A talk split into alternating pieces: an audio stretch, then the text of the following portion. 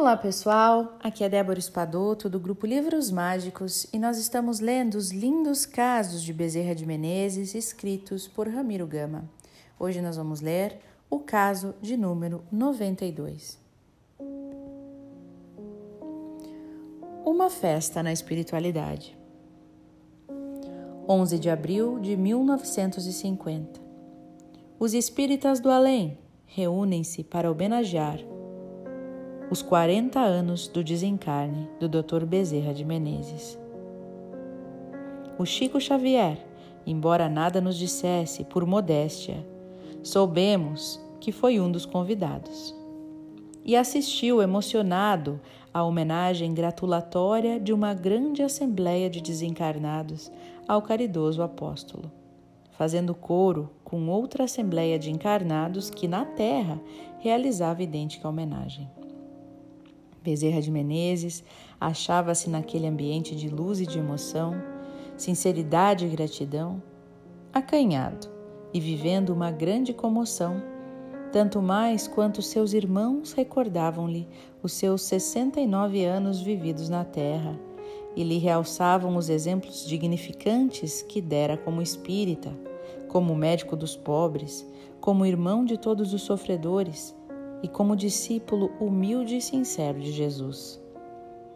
De repente, sob a surpresa dos que acompunham a grande assembleia, de mais alto, uma estrela luminescente da presença. E Celina, a enviada da Virgem Santíssima, que chega e lê a mensagem da Rainha dos Anjos, promovendo Bezerra de Menezes, o seu querido servidor, a uma tarefa maior e numa esfera mais alta. O evangelizador espírita chora emocionadíssimo. Depois, ajoelha-se e, agradecendo entre lágrimas a Mãe das Mães, a graça recebida, suplica-lhe, por intermédio de sua enviada sublime, para ficar no seu humilde posto junto à terra, a fim de continuar atendendo aos pedidos dos seus irmãos terrestres que tantas provas lhe dão continuamente de estima e de gratidão. O espírito luminoso de Celina nada pode resolver e sobe às esferas elevadas, donde veio e então se dirige aos pés da Mãe Celestial e submete à sua aparição o pedido de seu servo agradecido. Daí instante, volta e traz a resposta da Nossa Senhora.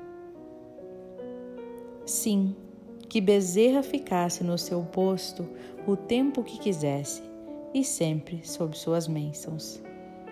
E da terra e do além partem vozes em prece, e das esferas longínquas vêm as bênçãos de luz do coração da flor de Jericó, vestindo tudo e todos de emoção e de ternura, de alegria e de luz.